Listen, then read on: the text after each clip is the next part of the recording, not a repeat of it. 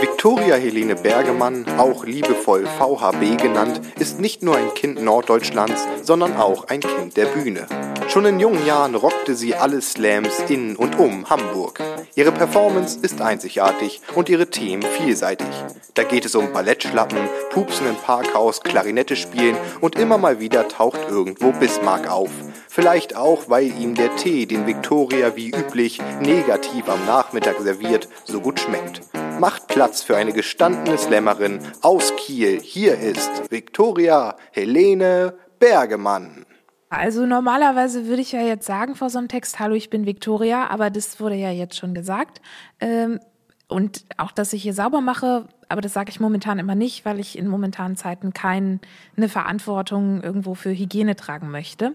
Ich habe aber trotzdem einen Text mitgebracht und zwar, weil, wenn ich schon hier bin und vielleicht nochmal anderes Publikum habe, es gibt ein ernsthaftes, großes Problem in unserer Gesellschaft und ich hoffe euch so ein bisschen, wenn ihr das jetzt hört, in dem Kampf gegen dieses Problem gewinnen zu können. Also äh, dass wir da gemeinsam gegen angehen, damit wir alle auch ein schönes Leben haben. Und dieser Text geht so. Tagtäglich wird so viel gehasst. Du gehst nichts an mit deinem Weltfrieden im Rucksack die Straße entlang, lächelst freundlich Hunde, Babys und alte Leute, die wieder aussehen wie Babys an und schon hasst dich einer. Das hat mir den Mut gegeben, endlich über etwas zu sprechen, was ich schon immer gehasst habe. Ihr hattet jetzt wahrscheinlich alle genau den gleichen Gedanken. Bärte.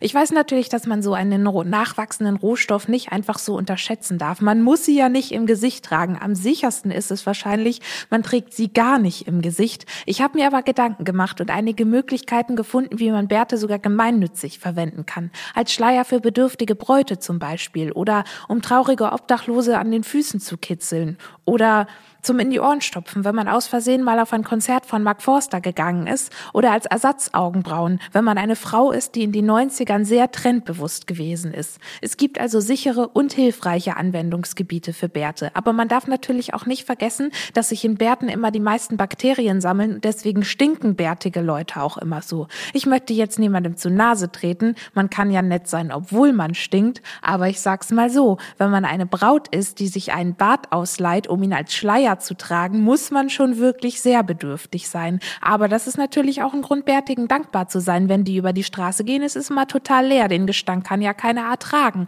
Ich habe schon von Orten gehört, die zu Geisterstätten wurden, nachdem so Bartclubs wie Bärte sind die Härte oder Just Bartet oder Bart Lolomeus sich da in der lokalen Pension zum Wochenendlehrgang getroffen haben. Was soll das, denke ich da? Die sind doch alle gleich. Und was mir richtig suspekt ist, ist, wenn Männer nicht nur Bärte haben, haben, sondern dazu auch noch lange Haare. Die sind immer kriminell.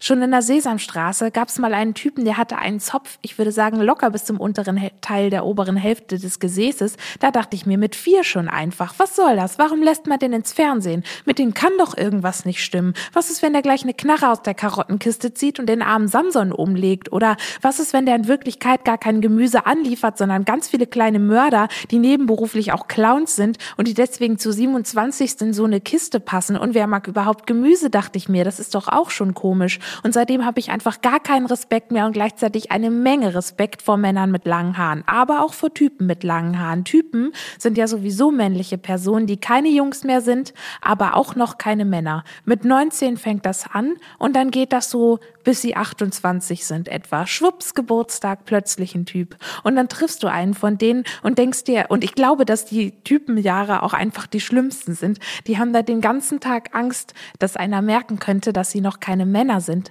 Und den Druck geben sie dann nach außen weiter, indem sie den ganzen Tag aktiv alle anderen Leute mit Kacke sein terrorisieren. Und dann triffst du einen von denen und denkst dir erst noch so, ah, cooler Typ. Und nach einiger Zeit fällt dir auf, dass cooler Typ wohl doch eher nur ein Oxymoron ist. Aber das Schlimmste ist, wenn sie den Absprung nicht schaffen und nie Männer werden, dann gehen die vielleicht in die CDU oder verkaufen Waffen oder es ist ihnen voll egal, dass ihretwegen mega viele Leute sterben.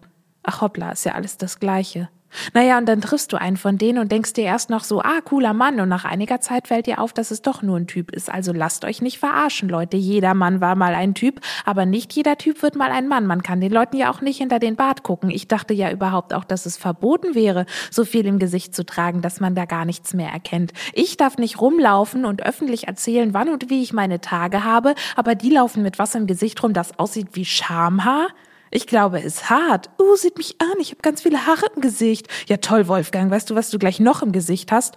Und das Unfairste daran, was ist das Gegenstück? Männer tragen Bärte und die Leute finden's cool, dann hätte ich zumindest gern Stoßzähne. Stoßzähne sind super praktisch, auch im Alltag. Man kann da richtig viele Sachen dran aufhängen, die man vielleicht so brauchen könnte, so wie Handcreme oder ein Rasierer oder ein Maschinengewehr auch, Stoßzähne, super praktisch, auch zum Drängeln in der Kloschlange oder für einen Gemüsespieß to go. Und das Beste an denen, die stinken auch nicht so wie Bärte, also ist nicht mal belästigend anderen Leuten gegenüber, damit auf die Straße zu gehen, was man von vielen Männern ja nicht behaupten kann und die dürfen ja trotzdem raus.